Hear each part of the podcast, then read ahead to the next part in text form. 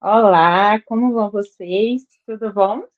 Vamos começar mais um Brain Talks aqui na Market for Edu. Eu sou a Fernanda de Moraes, sou redatora, ou copywriter, como todos aqui já sabem, e também economista por formação. E hoje nós vamos falar de uma conexão muito interessante entre economia e marketing. E para abrilhantar esse nosso encontro, temos aqui algumas presenças ilustríssimas, muito queridas, e eu quero que cada um comece a se apresentar à medida que sentir vontade, para a gente começar essa conversa e dar início aqui a essa produção. Quem vai começar? Se não começar, eu vou ser obrigada a chamar. Então, Antônio, querido, você foi convidado. Você eu achei que, ia ser, eu achei que ia ser Antônio primeiro, né? Que é convidado, mas né, meu nome é Antônio, também trabalho na marca de Foredu. Né, fico muito contente do convite, né? É a primeira vez que eu participo e agora eu passo para o convidado Antônio, que eu acho que ele tem prioridade para falar. Tá?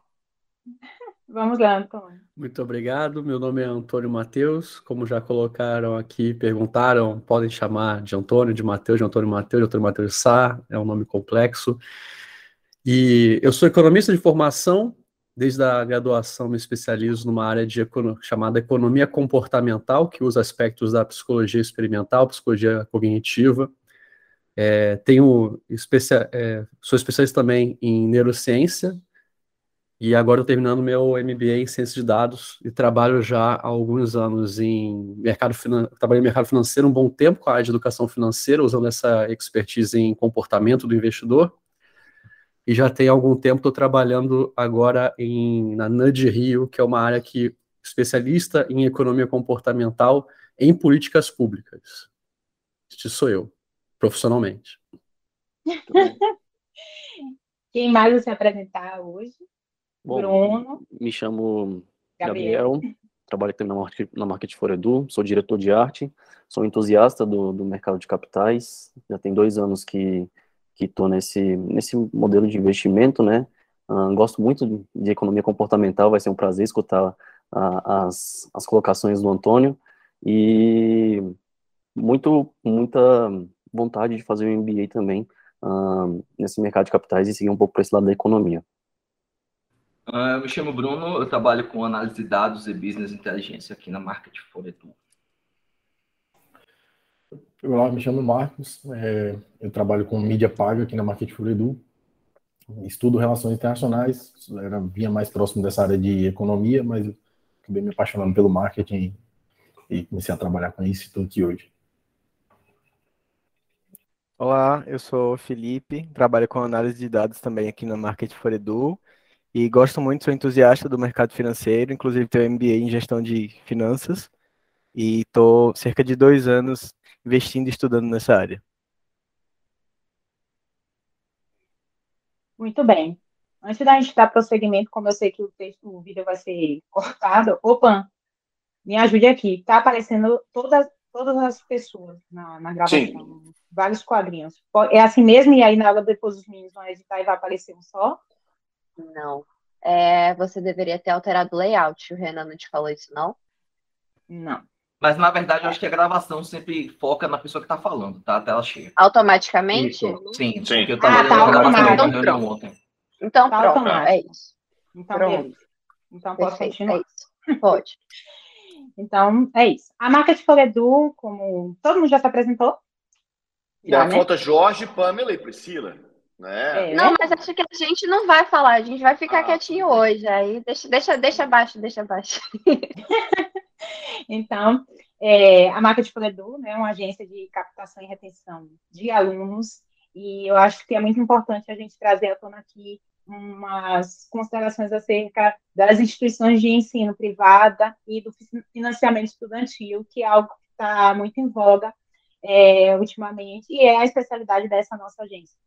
Tá? Então, esse é um dos, dos grandes pontos e um dos grandes movimentos na economia. Né? As instituições de ensino privado, a partir dos anos de 1990, ali a partir da segunda metade dessa década, é, tomou uma proporção muito grande no Brasil, e isso movimenta, de certa forma, muito essa economia, a quantidade de instituições de ensino no Brasil cresceu bastante a partir desse movimento.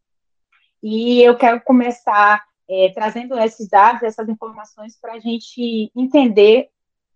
E assim, eu gostaria de convidar é, inicialmente é, o professor Antônio Matheus para a gente falar e saber a opinião dele, né, o que, que ele tem para acrescentar nessa junção, e que, no que, que ele acredita, né, entre economia e marketing. Né? Por que, que a gente deveria falar de economia e marketing e trazer também essa questão das instituições de ensino superior? E aí vamos começar falando a partir desse momento. Tudo bem para você? Tudo ótimo, mas aqui eu vou usar aquilo que eu te falei da transparência, de que quando eu fui convidado aqui, conversei com a Fernanda, expliquei para ela, ó, para falar de economia, provavelmente a Fernanda será muito melhor do que eu aqui, porque eu já deixo de estudar economia tradicional, análise de dados econômicos, macroeconomia, já tem algum tempo. Eu me especializei muito para a área de comportamento, que conversa bastante com marketing. Aqui eu não vou nem me atrever a tentar abordar marketing, porque também na minha área eu estou aqui com muitos especialistas, seria uma coisa muito arriscada da minha parte, mas eu, como economista comportamental, um dos principais pontos que a gente tenta fazer em nossas análises é entender como que elas influenciam o agente final. A gente nunca faz uma política pensando na política, pensando em fazer alguma coisa que a gente gosta de brincar. Ah, esse projeto aqui, ele está no vácuo, ele está sendo feito por fazer. Ou então ele tem um objetivo lá que não agrega o comportamento humano. E é isso que eu faço assim, profissionalmente, na, na área. Se eu fosse fazer uma, uma fala mais acadêmica aqui, seriam outros conceitos, mas no dia a dia, a, a importância dessa comunhão entre o que eu faço da análise econômica, que é pegar os dados, é, organizar a estrutura, ver o que a gente quer de pensando nos recursos escassos, tanto para os recursos que a gente está mais acostumado a estudar na economia, que são os físicos, materiais, etc., é, tempo, é o gasto que a gente vai ter para fazer o projeto. O que pega essa parte aí da psicologia experimental e da psicologia cognitiva é que tá, a gente tem, começa a entender também que a capacidade de cognição das pessoas que vão ser impactadas por o que a gente está fazendo, nosso trabalho, também é escassa. Então a gente tem que pensar nisso. A minha, especialização, a minha especialidade principal é na teoria nudge, que é justamente a gente entende em que as pessoas têm esse, essa, esse déficit operacional de cognição, que a gente não consegue estar tá retendo toda a informação perfeitamente, e a, e a teoria NAND, ela foca, então, já que é tão complexo, você quer que a pessoa siga pelo caminho que você acha que vai ser melhor para ela, aí pensando em marketing, siga no caminho que vai levar o produto que você quer vender a ela, a gente pensa em, poxa, vamos tentar facilitar para ela isso. O que, que a gente pode mudar no contexto sem obrigar ela a trabalhar mais, sem obrigar ela a ter que tomar mais decisões, a facilitar para deixar o caminho mais tranquilo para ela, e a gente entende que é assim, dado que a gente está trabalhando com uma coisa que vai melhorar a vida dela, ela vai ter uma vida melhor. Essa daí, se perguntar para responder rapidinho qual que seria a possível junção de economia e marketing, acho que vocês podem fazer, aqui a galera pode fazer uma ponte muito melhor com a parte do marketing. Tenho certeza que alguma coisa que eu falei aqui conversa. Ah, com certeza, principalmente essa teoria das nudes, né? Que é dos nudes, né? Nudes. Nudes, é essa aqui é uma palavra complicada. É. Não houve uma tradução para o português, porque não tem. A gente em português fala que é um empurrãozinho. Isso, também, é. também tem como dizer que é uma cutucada, mas também tem a galera que fica com, com vergonha de dizer isso, mas nudge. Mas muito pior se for nudes. Aí, então... porra, total. É, acho que até aí tá bom. É. Pois é, então quando a gente fala dos nudges, né, é, essa é um, esse é um grande ponto no marketing, né? Eu acho que o Tado pode falar muito bem sobre isso, né? Sobre essa, esse nosso, esse poder do marketing, né? Sobre é, não, a decisão acho... de compra e de escolha, né? É, eu, eu só quero tentar trazer um, um pouco na tua, na, no teu início, Fernanda, que é o seguinte. É, primeiro ponto, né? É, e aí voltando um pouco para a educação, em questão de comportamental e principalmente ano eleitoral. Tá? Acho que isso é. E financiamento estudantil que você falou. Tá? Uhum. Primeira coisa é o seguinte: a gente tem que entender que o Brasil tem uma taxa de cobertura muito baixa. O que é taxa de cobertura, tá, gente? Pessoas com entre 18 e 24 anos que estão no, ensino superior ou completaram o ensino superior. Tá? Pra vocês terem uma ideia, é, o Brasil conseguiu chegar agora, eu, eu posso estar enganado dado, mas entre 16% e 17%. Tá? Essa é a nossa taxa de cobertura. Tá? Essa taxa de cobertura, antes da abertura de mercado, era 2%. Tá? Só que aqui do lado, aqui do lado é ótimo, né? eu estou longe de vocês, mas aí do lado do Brasil, é, o Paraguai é 39%. Né? A Colômbia é 42%, a Argentina é 55%. Tá? O melhor do mundo é a Coreia, que é 92%. Ou seja, mas você imagina que no Paraguai, 39% dos estudantes, do, das pessoas entre 18 e 24 anos estão no ensino superior ou completado.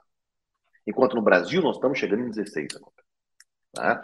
E isso não vai melhorar se não tiver financiamento estudantil. Qualquer país do mundo tem financiamento estudantil.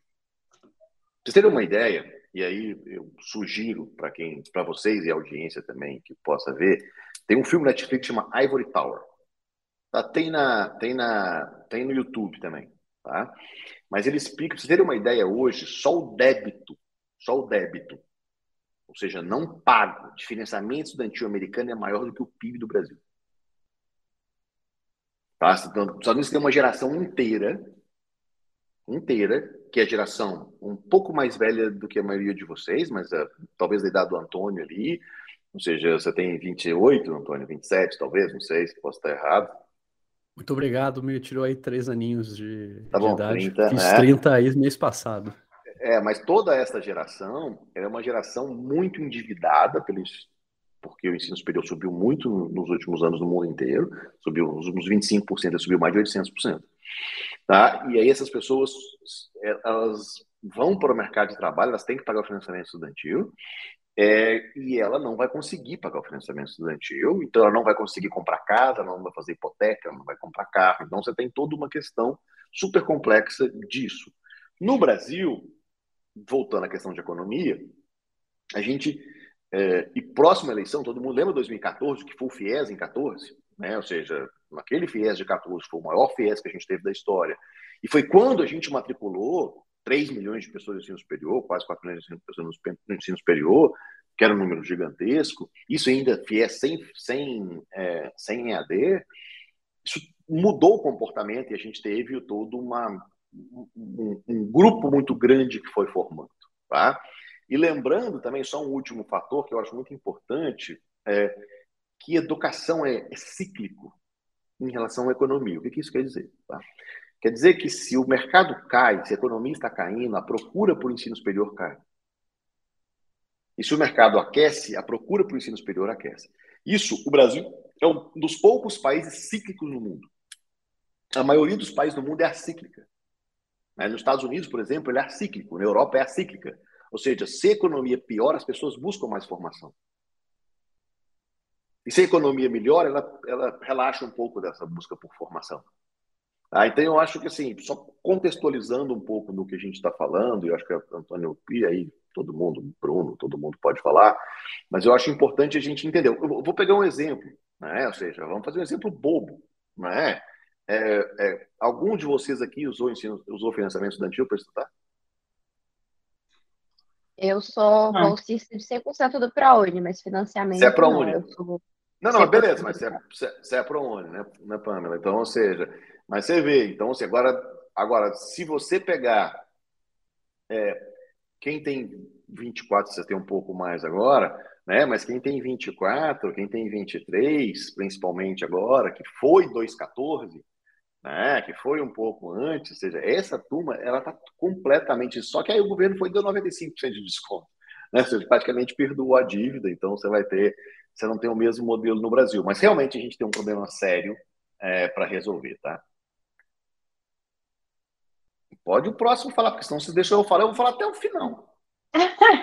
é essa, essa questão, Paulo, que você falou sobre é, a relação acíclica com a educação aqui no Brasil.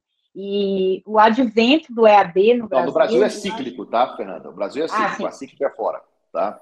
Pronto. Então, aqui no Brasil, sendo cíclico, e eu acho que o advento do, do EAD é, é algo muito, muito importante, né, para a gente levantar. É, na verdade. Porque a gente tem dois. Agora, eu acho que a gente pode separar dois, dois públicos, né? Um público do físico, ou do, do presencial, e esse público do mas, EAD, mas, e principalmente pós-pandemia. É, mas eu acho que o que acontece mesmo é o seguinte: A gente tinha um financiamento estudantil até 18, 19. Tá? Hoje em dia não tem mais. Né? Hoje é o último dia de discussão do FIES.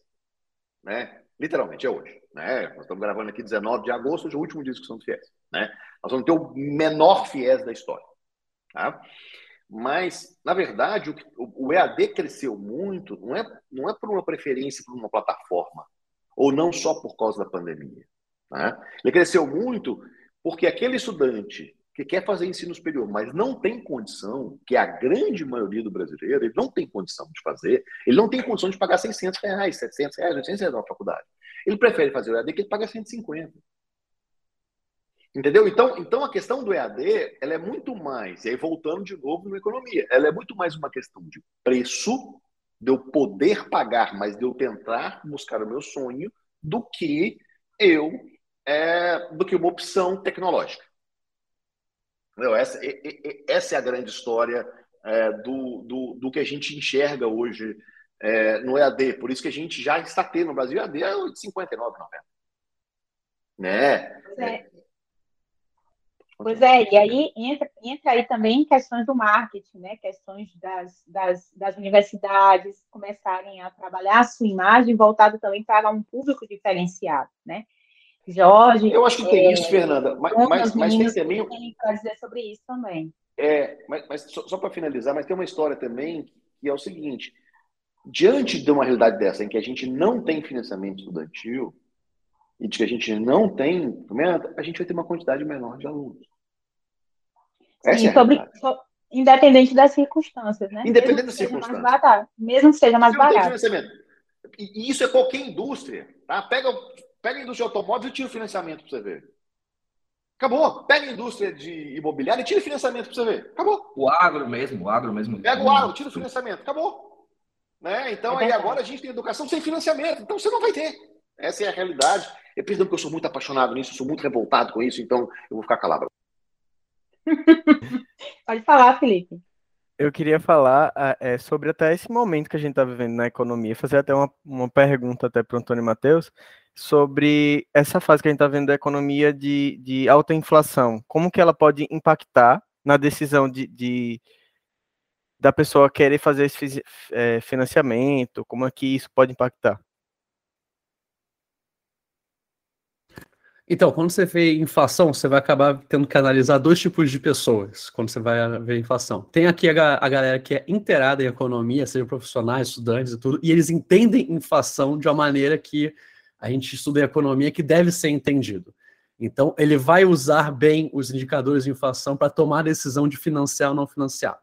Mas a grande população do país, eles não, a galera não sabe direito o que é inflação. A gente tem, inclusive, uma. Já, já, já foi verificado que é uma falácia aqui no Brasil de que não, o povo brasileiro entende inflação, porque sofreu na década de 80, 90. A gente já faz testes com população aqui no Brasil, eles erram perguntas básicas de inflação normal. E isso aqui não é tipo, ah, a gente foi no campo do Cerrado, sei lá o quê, num lugar em que não tem é, banco ainda, tem uma ou duas agências. Não. Grandes metrópoles, a galera é, é, entende errado o conceito.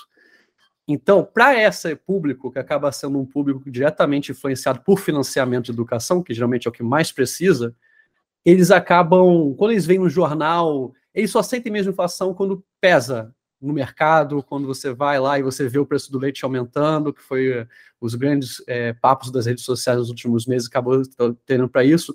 Então, para essa galera, eles vão ter a dificuldade com base na inflação, quando eles chegarem lá para fazer o plano de, de, financiamento deles, eles verem, putz, eu não consigo pagar esse plano de financiamento. Então, pra, acaba sendo um fator muito mais indireto, e eu estou falando aqui pelas óticas de comportamento.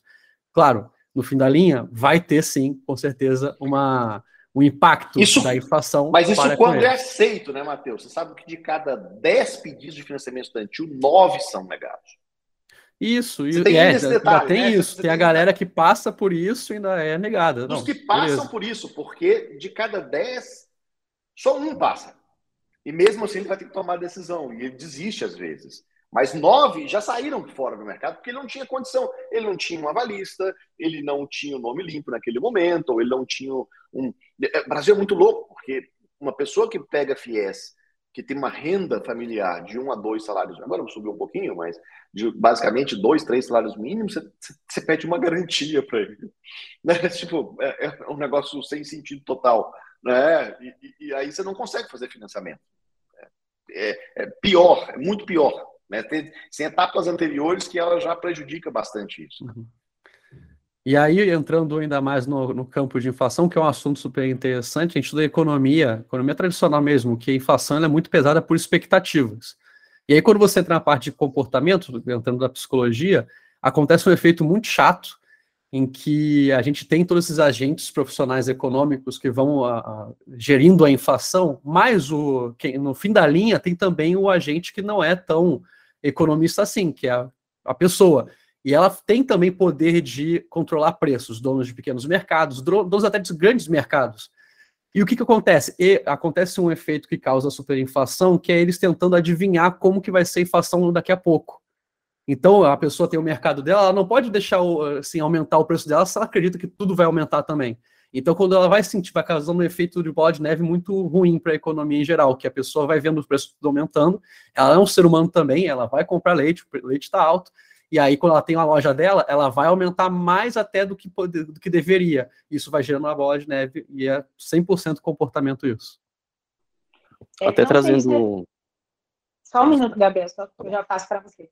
É, essa questão do comportamento é tão forte porque há uma, uma ideia de que o consumidor é muito racional, né? Para a economia ortodoxa, o consumidor é totalmente racional e ele faz escolhas assim, com muita propriedade, e a gente vai percebendo na fala do Antônio e, e nas prospecções que o Paulo trouxe, e com certeza a gente vai ver adiante nos outros comentários, de que nem sempre tem a ver com aquilo que o consumidor acredita que ele deve fazer, mas com aquilo que ele pode fazer.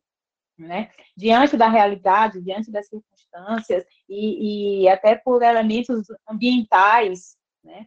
É, ou por tragédias, ou por qualquer outra coisa, essa decisão ela vai ser afetada. Pode falar, Gabriel. Então, trazendo até a realidade para a gente aqui, do nosso lado, a Argentina, é, a gente está vendo a Argentina com inflação muito alta, de, batendo 60% nos últimos 12 meses. E aí, quando o Antônio falou essa questão do comportamento, o ser humano, ele, ele é isso que ele, ele afeta a, a, o sistema por ele, por, tipo assim, você não conseguir prever, prever como o, o comportamento do ser humano vai ser. Por exemplo, essa bola de neve que o Antônio falou, o que acontece?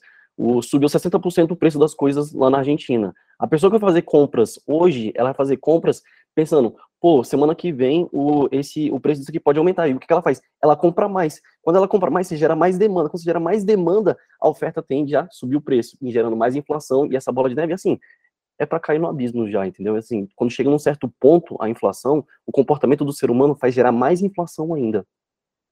É, eu fiz um, um copy essa semana sobre a Argentina, inclusive, e, Gabriel, a inflação já está, na verdade, em 71%. A previsão é de que atinja mais de 100% ainda esse ano. Tá? E as pessoas elas estão andando com bolos de dinheiro para conseguir, porque a moeda está deveras desvalorizada. Então, a Argentina está realmente passando por uma crise que as pessoas não conseguem enxergar essa solução. Né? E existem várias placas nas portas dos negócios de, dizendo, né? É, compre hoje, enquanto amanhã o preço, enquanto não aumenta o preço, amanhã o preço será diferente, né? Então, realmente, você viver diante dessa realidade, com certeza tem tudo a ver com essas expectativas criadas e com esse aumento de inflação que não tende a parar, ele tende a prosseguir. Marcos, pode falar.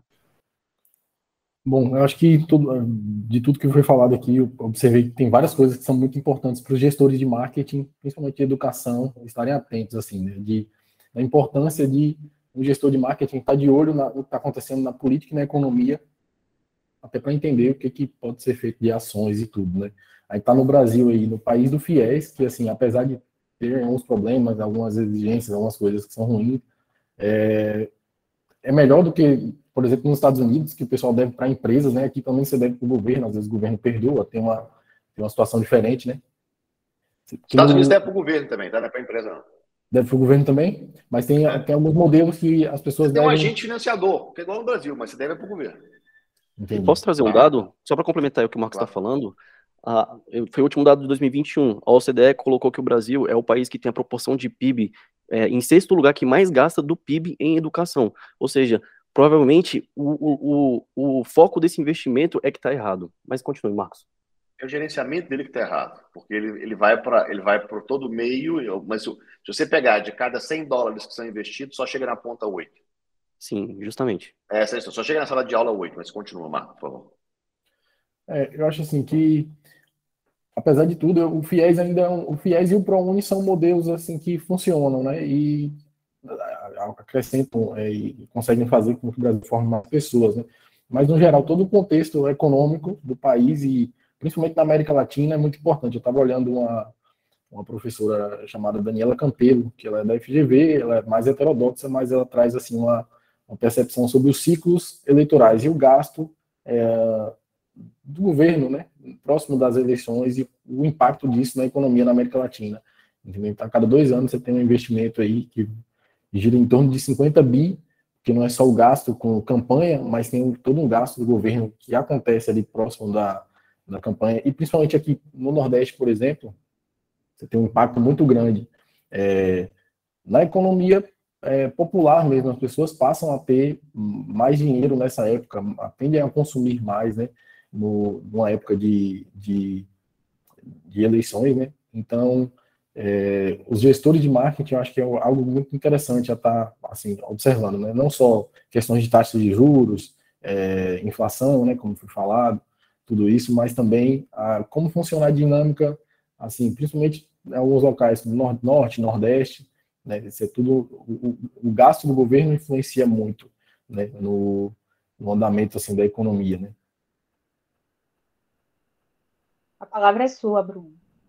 Uh, eu queria trazer um pouquinho para uh, o marketing, né? não só na parte tanto eleitoral, política, enfim, mas, assim como vocês falaram que muitas das nossas decisões, é, na verdade, nós nos iludimos que somos animais racionais, né? Quando nós somos animais emocionais, né? na verdade, né? E a gente acaba caindo no problema que, em geral, as pessoas mais racionais, é, muitas vezes, é, em vez de, de, de ficarem imunes a certas bobagens, a certos pensamentos errados, eles conseguem encontrar mais argumentos racionais para defender coisas esdrúxulas. E aí a minha pergunta para o, o, o Antônio seria, seria o seguinte: é, qual, qual, cuidado e de onde a gente poderia pegar esses dados para a gente evitar correlações espúrias do que a gente quer ver? Às vezes a gente quer provar um ponto e acaba querendo ver aquilo, e quais bancos de dados e quais ações que a gente pode ver dentro do, da psicologia comportamental mesmo, que a gente pode é, utilizar nas nossas campanhas mesmo. Assim como o Marcos falou, que ele é gestor de, de marketing, o, o que é que, que pontos você, você é, acha que como, como ferramentas de propor um, um nudge para o, o possível cliente, né, para o prospect, a gente poderia observar de onde tirar esses bancos de dados. Porque eu tenho certeza que é, uma pesquisa acadêmica, que tem recursos limitados, é, não, principalmente de pesquisa, de entrevista, ela tem essa limitação, com certeza, ela deve comparar esses mesmos dados com dados do mundo, dados regionais, dados do país. O que, é que você pode ajudar a gente aí, é, da, da gente trazer é, esse racionalismo de volta e não cair nos próprios vieses? Olha, não é trivial essa resposta, mas vamos lá.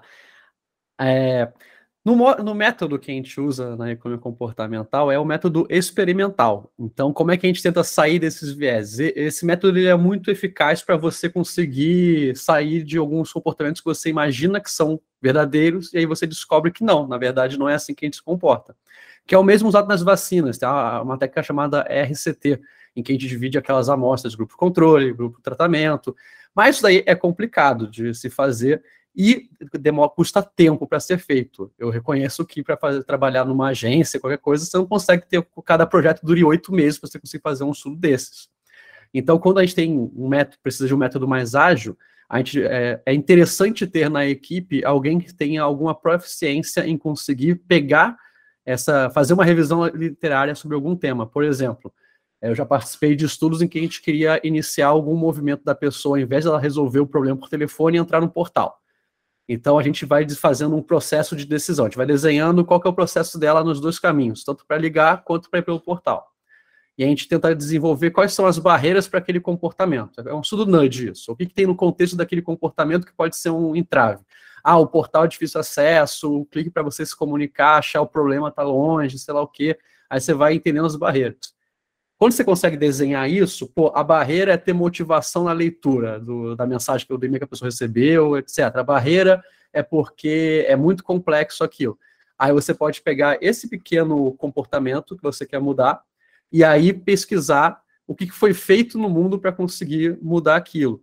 E essa parte do pesquisar acaba sendo importante, porque às vezes a gente vai pelo caminho da intuição e muitas vezes pode dar certo. Esse é um grande problema dessas, dessas áreas de comportamento. Gente, tem vezes que a gente vai pela intuição, não dá errado, não. A nossa intuição normalmente ela é boa. É, o problema é que se a gente for para um caminho que é menos intuitivo com base em dados e evidências, ele pode ser melhor. A gente nunca vai saber disso se a gente não testar. Uma, uma coisa interessante é que a gente tem essa ideia também, eu também sou um defensor de que nós, se normalizou a gente dizer que nós não somos tão racionais quanto realmente somos. Ainda mais com a grande culpa da economia comportamental isso. A gente tá, trouxe muito esse termo aí, o homo econômicos não existe, nós não somos racionais.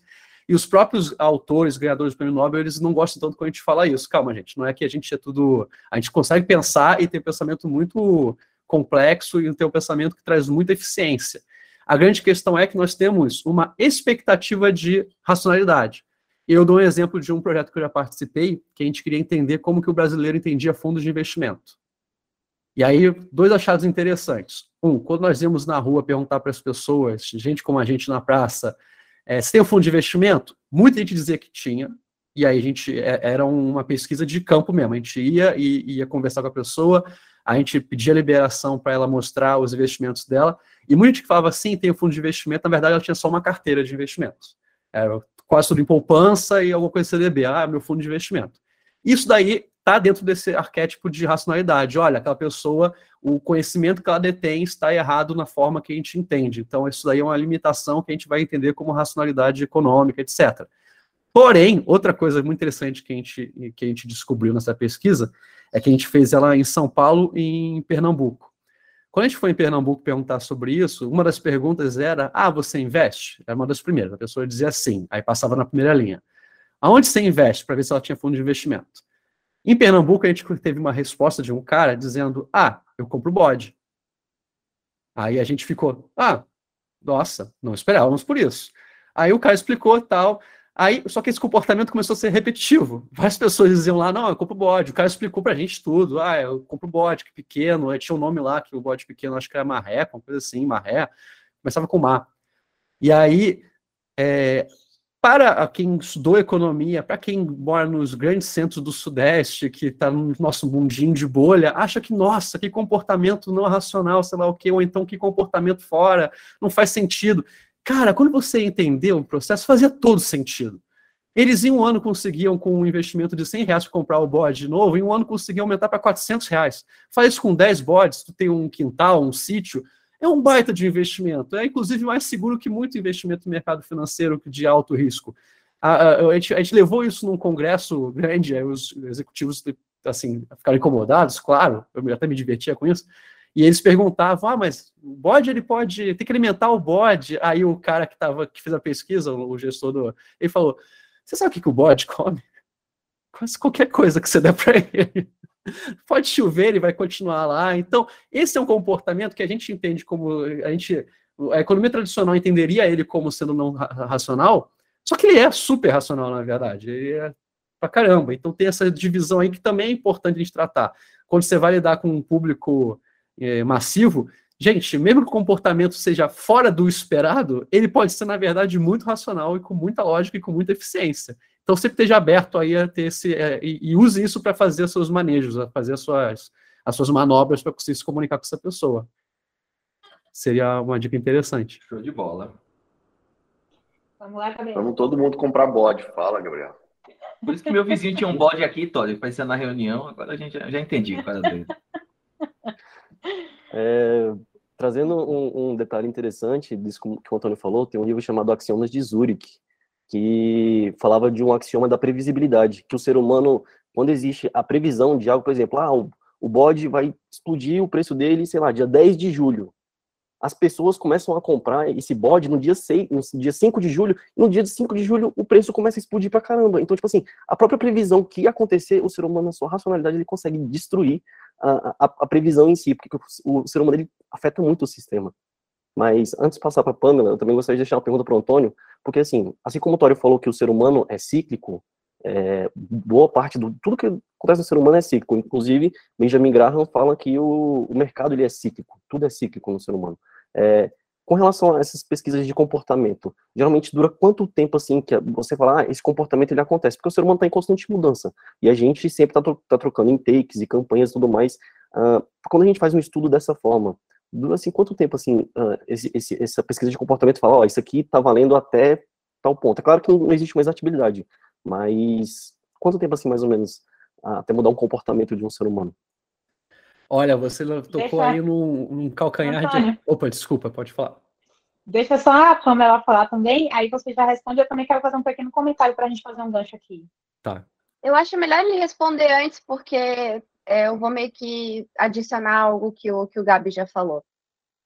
Não, beleza. Então, então é pode falar, anotar então. aqui então, mas então eu já respondo. É, é, a resposta, tá assim, apesar da complexidade da pergunta, vou responder de maneira rápida, porque você tocou num da, de Aquiles de muita gente da área da psicologia. Porque existe dentro da psicologia e da neurociência uma área de estudo chamada teoria dos traços, que é traço de comportamento, traço de perfil, personalidade. Que, todo mundo aqui deve ter feito algum teste de personalidade na vida de vocês. E eles são muito intuitivos, trazem insights que a gente costuma se conversar com a gente de maneira íntima e a gente toma aquilo como sendo uma verdade. Aí o problema de usar técnicas RCT, de ficar fazendo testes para ver se funciona de verdade, você vê que não funciona de verdade. Então, quase nenhum teste de personalidade passa em meses de diferença. Então, você faz um teste na pessoa, eu pego a Fernanda, boto para responder um teste aí que vai dizer se ela é, sei lá, daquelas 16 personalidades, super famoso, se eu fizer o mesmo teste com ela daqui a oito meses, a chance de sair outro perfil com diferença é muito alta. É muito alta. Eu não posso dar a certeza de que vai acontecer, porque eu não sou mágico ou então vidente, mas a chance de acontecer é muito alta. O teste que tem mais facilidade em passar nesses, nesse desafio de se manter no tempo é um conhecido como Big Five. Talvez já tenha ouvido falar é, dele. É isso que eu ia dizer. O meu, o meu permaneceu bem, bem fiel, que já Todo ano eu faço, basicamente, esse daí. É o, o do Big Five? Big Five, é. Então, esse é o que mais passa nos testes de RCT, de você ficar testando ao longo dos anos. Por quê? Porque ele tem uma, ele tem uma pequena grande diferença dos outros. O Big Five não te dá um perfil. Ah, você é o perfil líder. Não. Ele te dá o seu nível, a sua, não é nota, mas a sua tendência para cinco competências. Então ele é um pouco mais distribuído nesse aspecto. Ele é menos é, vendível nesse aspecto. As pessoas gostam de ter uma nomenclatura, um ah, eu sou então o comunicador, tal. Não, o Big Five te dá o quanto você tem lá. Eu não vou lembrar de cabeça os cinco traços, mas é, conscienciosidade, Isso. É, abertura para novas experiências. Os nomes em português inclusive são horríveis. São assim, horríveis a, galera é, tentou traduzir mesmo. o pé que nem Nudge. A galera tentou traduzir o pé da letra, é, ficou algo intragável. É, é isso mesmo. É, é conscienciosidade é, que, se não me engano, é o quanto que a pessoa ela é ela é centrada, centrada é, é aberta a novas experiências, é openness, aí, né? É, aí, aí transformando em abertura, até tudo bem, aí tem os outros lá, mas é isso, você vai vendo quanto que é o seu nível em cada um deles, e esse aí tende a se manter. E ele também tem uma proposta legal que ele não vê grau de positividade e negatividade nessas, nessas características, não te dá nada como sendo bom ou ruim, melhor ou pior. O mais próximo era um lá que normalmente ele é atrelado a alguma coisa pejorativa, que eu acho que era o neuro neurocientismo, neuro. É isso, coisa... é neuroticismo. Neuroticismo, que é basicamente ansiedade, o quanto é. você fica preocupado. Quem, quem, tem alto nisso geralmente é muito afetado por é, variações do ambiente, né? Em questão de então, Ansiedade, estresse, essas coisas. Aí, essa parte que você perguntou agora, finalizando para chegar à resposta à sua pergunta, eu falei que ia ser breve, em grande mentiroso que eu sou. Aí, do, do Gabriel, de que é, o quanto que duram essas pesquisas, quando você faz uma usando é, o RCT, usando os grupos de controle, grupos de tratamento, você dá um pouco mais de vida para aquele estudo. Mas a gente tem que ser sempre. É, ser cientista é chato, a gente tem que ser sempre ser humilde. Cético. Ser cético ao método. Cético ao método, né? Tem que ser o método não, resultado. Isso, tem que ser. É. E aí, até por isso, tem a galera aí. É, aqui não, não tem ninguém da área, mas geralmente, como eu gosto de tocar nesse assunto, quando tem várias pessoas da minha área, porque eu gosto de implicar. Que agora todo mundo fala da crise da replicabilidade, porque agora estão pegando vários estudos de psicologia. Mas se tu falar isso com um psicólogo experimental, ele vai dizer: agora que está tendo, eu estudo a crise da replicabilidade tem, tem 30 anos Porque isso é ciência, gente. A gente pega o que o cara fez na Noruega, testa aqui no Brasil e dá errado. Por quê? Porque a cultura lá é diferente, o ambiente é diferente, as estruturas são diferentes. A gente já fez isso com vários estudos. Aí isso é uma crise da replicabilidade? A gente, é complicado dizer assim. É porque, nos termos das palavras, a gente não está conseguindo replicar, mas quer dizer que aqueles que a gente testar aquilo aonde foi, onde conseguiram fazer, vai dar errado? Provavelmente não. Então, para quem for mais sagaz percebeu, eu não tenho uma resposta muito boa para o Gabriel. A resposta é, cara, é complicado dizer quanto tempo que um estudo que você fez você achou que a pessoa for para o caminho A acontece B e quanto tempo que isso dura. É bem complicado. Deixa eu encerrar com isso aí. Fica a filosofia e não a resposta. Vamos lá, Pan. Vamos lá. É, eu falei que eu ia ficar quieta, mas é muito difícil. Né? Pessoa que é falante não, não tem, é difícil me conter, ainda mais quando a gente tocou em alguns assuntos aqui que envolvem o que, o que fez parte da minha história, né, que foi o ProUni, que se eu tenho hoje uma formação acadêmica digna, um emprego, é graças ao ProUni, então a gente entra no objetivo dessa reunião, que é discutir as questões de, que, que relacionam política e economia, eu sou graduada porque houve uma, uma política pública para que eu pudesse me graduar, porque eu não tinha condição financeira de pagar uma universidade. Então, se eu estou aqui hoje, é porque alguém fez isso por mim, alguém lá de cima fez isso por mim. É, então, é, para onde políticas públicas, financiamento, o tanto que isso é capaz de mudar a história da vida de uma pessoa, a história de um país, é, enfim, é indiscutível. E, e não só uma pessoa, né, Pamela? Porque porque no final você impactou toda a tua família, você impactou todo mundo. Tem exato, você, exato. Né? Ou seja, você, eu sou a primeira não, não... pessoa da minha família a ter uma gradua... um ensino superior completo. Superior, né? Então, assim, mas você vai impactar toda uma história. Então, assim, em toda a sua família, no, se você tiver família, você vai ter a mesma coisa, é uma outra, é um outro patamar. Então, assim, isso é, isso é realmente muito importante, né? E, e, e, e no final das contas, a gente está falando de vida das pessoas, né? Eu acho assim, isso é, a gente tem poucas chances de falar isso. Acho que eu nunca. Vocês que são mais novos, desculpa, Antônio, mas assim. É, é, acho que talvez o Bruno saiba, né? Assim, mas a gente trabalha com educação, né? É, porque a gente realmente acredita que a gente pode mudar as coisas. Né? Quando eu tomei essa decisão 20 anos atrás, 30 anos atrás, trabalhar só para educação, foi uma decisão que eu tomei. Eu não quero mais fazer outra coisa. Eu trabalho no mercado financeiro. Mas eu não quero mais fazer outra coisa, eu quero trabalhar com educação. Porque eu acho realmente que eu posso mudar. E a gente já deve ter matriculado 2 milhões e meio de pessoas nesses anos todos. Né? Então, ajudado as pessoas, ajudado as instituições, ajudado as pessoas. Mas por quê? Porque no final é igual a história da Pamela, e igual a história dela tem um milhão de pessoas. Né? Ou seja, que você mudou. É, quando você impacta uma pessoa, você impacta a sociedade inteira. É, principalmente porque educação é a única coisa que ninguém pode tomar. Né? Você não perde o bem. Né? Não é igual um carro, não é igual uma casa, não é igual um imóvel, não é igual uma carteira de investimento, um fundo de investimento. Você pode perder tudo, você não vai perder. Né? Aquilo é seu. Né? Aquilo é um ativo que você nunca mais vai perder. Isso é uma coisa muito bacana de todos nós trabalhando com isso. Eu fico, eu falo isso todo dia. Quando eu deito no travesseiro, eu deito muito tranquilo. Né? Eu tenho outros problemas, mas quando eu deito no travesseiro, eu deito muito tranquilo porque eu, puxa, a gente faz uma coisa é, muito diferente do que do que o tradicional. É... Mas, Antônio, eu tenho mais uma pergunta. Eu posso fazer, não? Eu ainda não terminei, Tório. Ah, perdão, perdão, perdão. perdão. Só uma, uma, outra coisa.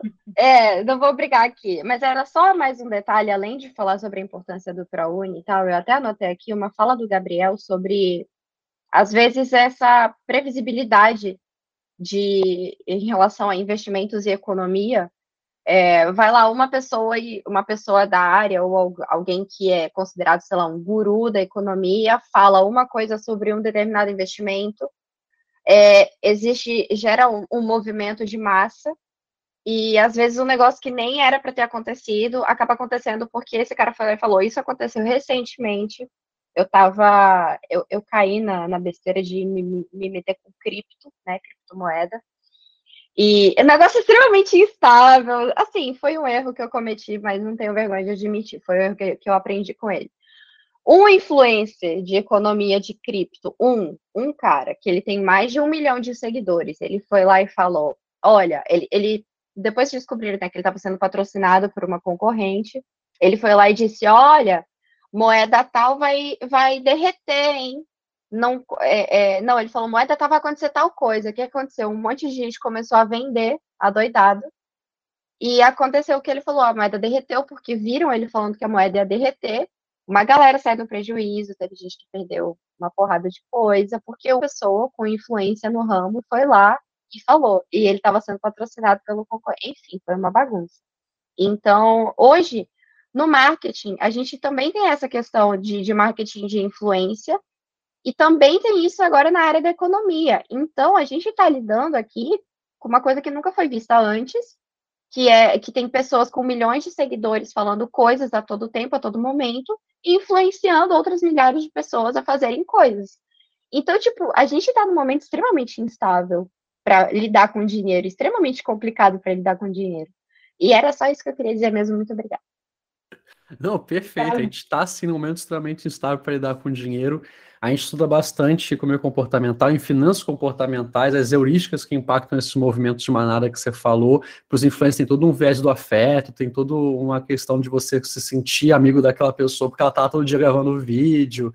E isso aí gera movimentos que a gente nunca viu antes. Teve um caso muito interessante, eu, o tempo está voando, né? Então nem sei se lembro se foi esse ano ou se foi ano passado.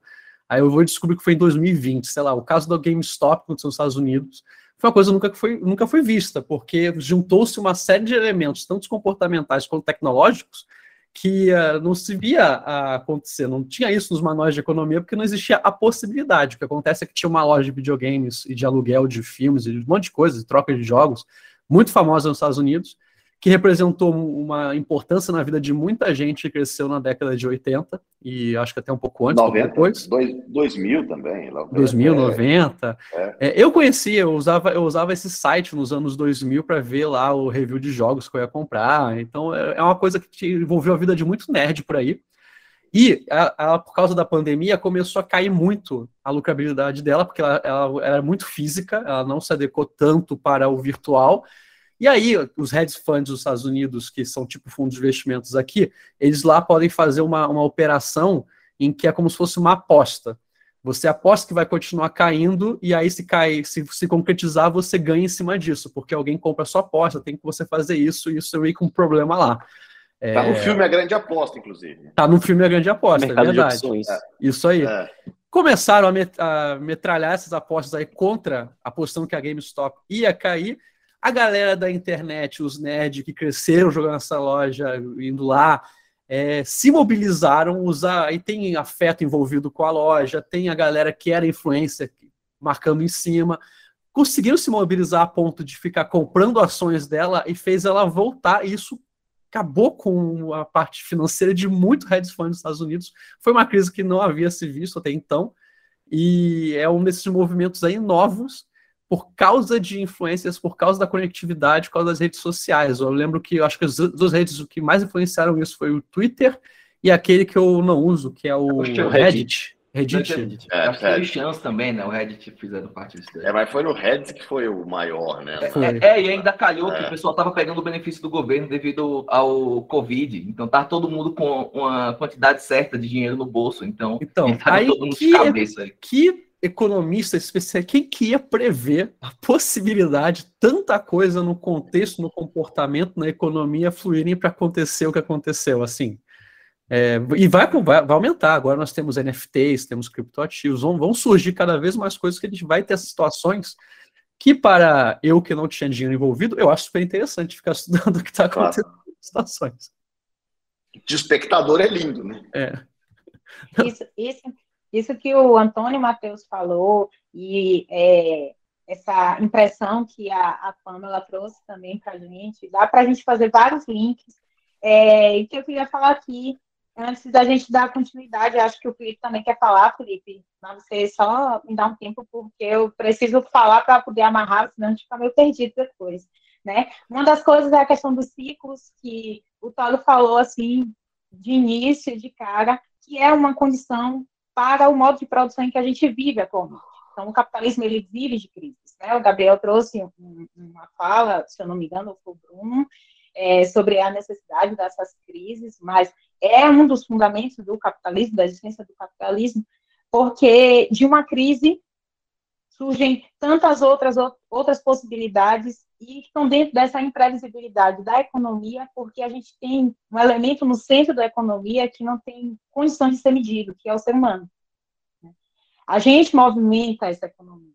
Né? Ao mesmo tempo também que a gente é, não pode deixar de falar da importância dos testes. Né? Quando o Gabriel trouxe a questão de quanto tempo para poder fazer esse experimento, né? e o Antônio é, falou muito bem sobre não tem condições, né, de que isso pode realmente acontecer em seis meses ou pode acontecer em um ano e de fato isso não ter é, o retorno esperado, é, a gente não pode deixar de falar da importância desses testes no marketing, né? A gente trabalha com testes no marketing, a gente trabalha porque a mudança do comportamento do consumidor, né, que a gente também considera como persona, que a gente também chama de leads para marketing, isso é brilhante, e é importante que a gente tenha conversas desse tipo, porque esse brainstorming, né, isso traz, traz ideias novas de como a gente pode trabalhar possibilidades para atrair o cliente, mas também o papel que o marketing tem, né, como o Paulo falou brilhantemente, na, no processo educacional de um país inteiro. Né? O que, que a gente está fazendo que vai melhorar a condição desse humano de hoje, né, que vai fazer com que toda uma família, toda uma extensão de pessoas em volta também melhore. Então, pensando nessa estrutura, trabalhando nessa estrutura, é, a gente não pode fugir justamente do que a gente vai falar aqui. Não tem como fugir, não tem como falar de marketing sem falar de economia e sem pensar nesses cenários todos, nesses aspectos todos. É, inclusive, no, no ramo de investimentos, né, que a gente também acaba é, se envolvendo, né, seja com o bode ou com a carteira de poupança, mas é, tratando dessa imprevisibilidade e como o nosso produto, o nosso meio de trabalho é totalmente intangível, é, a gente tem que pensar, tem que elaborar e tem que testar. E é testando um, um pouquinho todo dia e com lógicas e com números e com prospecções que a gente vai obter melhores resultados. E no marketing, e eu espero que também na economia. Felipe vai falar, senão o Gabriel vai falar. Falo aqui rapidinho. Era um pouco sobre o assunto que a Pan tocou. Era, era fazer educadores financeiros versus vendedores de curso que a gente tem. É muito importante a gente é, ter a educação financeira, saber a diferença de quem está querendo ensinar aquilo que. O importante é que a gente trabalhe, consiga juntar um pouquinho de dinheiro, a gente coloca saber dividir numa renda fixa, numa variável, é uma coisa um pouco mais simples. E tem gente que quer mostrar como ficar rico rápido. Os traders que estão muito em alta no mercado, como você vai colocar um dinheiro aqui, eu te ensino uma análise gráfica, que é uma coisa um pouco mais complexa, e aí você vai conseguir ganhar dinheiro rápido, você vai ser constante assim. Isso existe, existe. Só que uma parcela muito pequena das pessoas conseguem fazer isso constantemente. Então, é a gente saber diferenciar e estudar um pouco mais, ser, ser mais influenciado pelos educadores financeiros, consumir o conteúdo da educação. Era mais ou menos isso.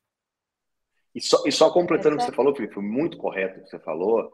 Eu acho que você, no final você falou que eu ia falar, mas no final é isso. Por isso é tão importante fazer faculdade, né? Porque esse imbecil fala: não faça faculdade, agora você pode ganhar dinheiro, que você não precisa de fazer faculdade, faculdade de perda de tempo, faculdade. Todos falam a mesma coisa. Né? E, e aí, no final das contas, você vê o que, que é a diferença entre uma educação e um oportunista? Não é oportunista não é para mim, não, tá? Eu fiz assim com o movimento, mas eu fiz para cá. Né? E um oportunista. Né? Essa, essa, essa é a diferença que é o que a gente enxerga o tempo todo. Eu, eu passo mal de rir, às vezes, quando os caras estão falando, não, não sei o quê, porque eu ganho no seu campo, porque eu ganho um milhão por semana. Vai mudar o mindset, tá Tória? Vai mudar o mindset? Não, puta, tem umas palavras que são proibidas pra gente, né? Tipo, mindset a gente proíbe de falar, né? Então, assim, mas é, são essas coisas, e por isso que é importante fazer faculdade, por isso que você está vendo, todos vocês fizeram, o Antônio está aí falando, contando toda a história dele, ou seja, você, você dedicou tanto tempo a estudar de verdade, saber de verdade, tomar todos os cuidados possíveis para fazer uma coisa dessa, mas você tem gente que é oportunista e vai fazer o tempo inteiro, né? Entendeu? É, o cara, o cara da, do cripto lá no Rio de Janeiro, o cara não candidatou agora deputado na cadeia, na cadeia de candidatou a deputado, você Faraó dos bitcoins. vai né? ter voto, faraó, faraó, é, o faraó. E vai ter voto, se querem postar aqui, vai ter voto. É, mas é a vida. Vamos Isso lá, Gabriel. Melhor do que a gente. A gente Estourou tá o tempo, né, Fernando? É, a gente está caminhando para o final, eu vou pedir para o Gabriel falar. Então, eu quero só agradecer, pode... então, Gabriel, a todos, mas eu fiquei muito contente. Mas pode falar, Gabriel. Muito obrigado. Cacete, Antônio, falei errado, cara. Não, é o Gabriel pode, mesmo, pode depois é o Antônio. Eu, eu aceito os agradecimentos também. Eu gostaria de fechar justamente com isso, né? A, a, Pamela falou aí que teve um problema com criptos, né? Acredito que tudo está dentro do, do, desse espectro de você saber o que, que é cada um desses ativos. Acredito, assim, não sou um, um farol do, do, das bitcoins nem nada, mas quando você estuda o, o, esse essa modelo disso, você entende o que é, você coloca na sua carteira e você tem um, um porquê disso. E você acaba sendo a pessoa que não vende dessa forma com você tem um prejuízo, né? Então, assim, a educação financeira ela faz muito parte disso. A Market for Edu, que faz marketing das faculdades, é uma empresa que pode alavancar muito essa questão de ter educação. É, como como estavam falando aí sobre a inteligência, que a inteligência não pode ser roubada, essa é uma frase do Benjamin, é, do Benjamin Franklin. Investir em conhecimento rende os melhores juros. Então, assim, é, investir nisso é muito mais importante do que você ter dinheiro no bolso. Muita gente me fizeram uma pergunta uma vez porque eu estou estudando investimento, né? Então a gente começa a entrar, entrar um pouco nesse meio. E me perguntaram uma vez: você prefere é, voltar 10 anos da sua vida e começar do zero sabendo nada? Ou você prefere voltar apenas 5, mas já sabendo as coisas que você sabe hoje em dia? Eu prefiro voltar 5 e saber as coisas que eu já sei hoje em dia, porque o meu caminho que eu fiz de 10 anos para cá, onde eu estou hoje, e o de 5 para cá, ele vai ser muito minimizado pela minha sabedoria, pelo que eu tenho de, de conhecimento. Então a educação em si, ela é muito importante quanto a isso, e assim, temos que trazer a, a importância também do marketing nisso. É isso. Marketing sem oportunismo, aliado a bons conceitos de educação, de conhecimento, de comportamento humano e de respeito né, àquilo que é individual e também coletivo. Antônio, se você quiser falar umas palavrinhas, ainda dá tempo. A gente está de, de previamente, assim, já agradecendo demais a sua participação. E a gente está abrindo aqui a palavra para você dar um tchau. e, por final, a gente encerra essa, esse breakdown. Então, tá ótimo. Eu, sempre seguindo a sinceridade e transparência, sou péssimo com finais, eu nunca sei o que dizer. Eu fico no mix de, gente, muito obrigado. Adorei aqui essa aglomerado de pessoas virtualmente. E fica aí meu agradecimento, meu, meu tchau e busquem conhecimento, como já dizia algum filósofo brasileiro. Bilu, ET Bilu, né? Então, ótimo. Abraço, tem mesmo com ET Bilu. Né? Gente, muito obrigada pela paciência. Confesso que fiquei um pouco nervosa no começo. Agradeço demais, Antônio, pela sua, por você ter aceitado o meu convite, né? O convite da Marca de Poledu para estar aqui discutindo falando e interagindo virtualmente para alavancar o conhecimento, a intelecção, o marketing de qualidade e uma economia que abraça todo mundo. Gente, obrigada e espero que a gente possa entrar em contato mais vezes. Tchauzinho.